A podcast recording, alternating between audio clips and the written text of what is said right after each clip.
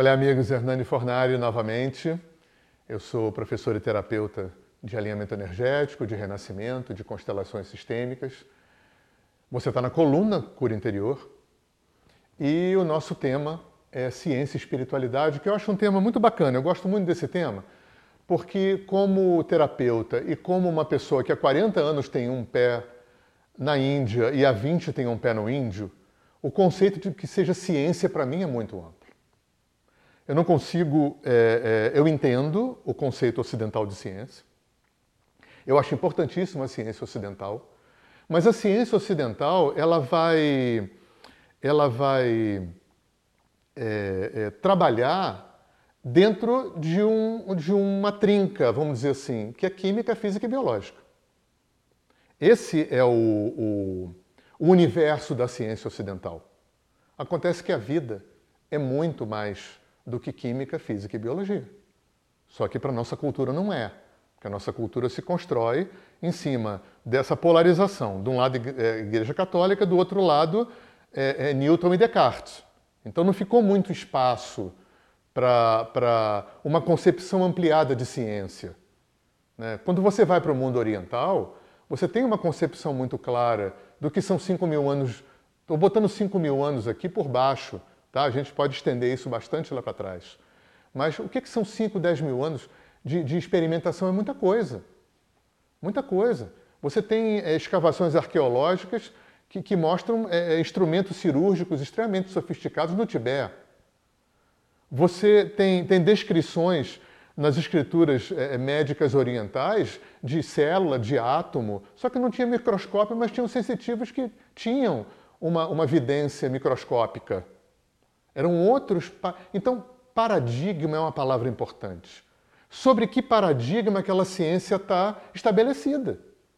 E, e, como a nossa é, raça branca, né, a nossa cultura branca, cristã, capitalista ocidental, foi a que dominou no mundo como ideologia, a gente ficou escravo desse paradigma científico. É aquela coisa assim, é, é muito engraçado a ciência, né? É, tipo, é como se ela dissesse assim, é, em princípio aquilo não existe, não funciona. É, quando eu descobri como funciona, passa a funcionar, passa a existir. Tem que ser provado em laboratório.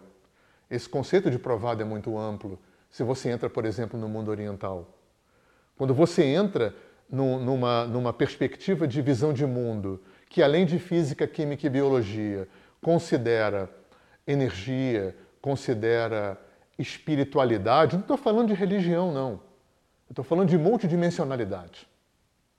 Quando você entra nessa, nesse, nesse, é, nessa visão de mundo, o, o, o parâmetro de, de provar também se expande.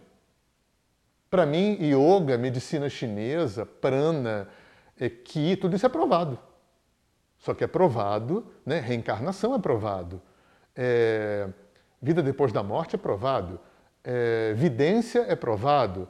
Agora, é provado dentro de outro parâmetro, de outro paradigma de visão de mundo. Talvez por isso que o Oriente, os xamãs, tenham chegado na nossa cultura ocidental a partir dos anos 50, 60.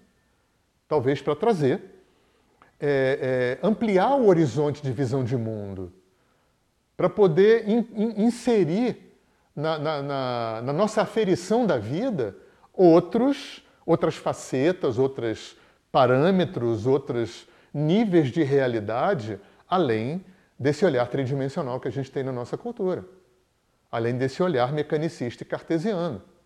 Né?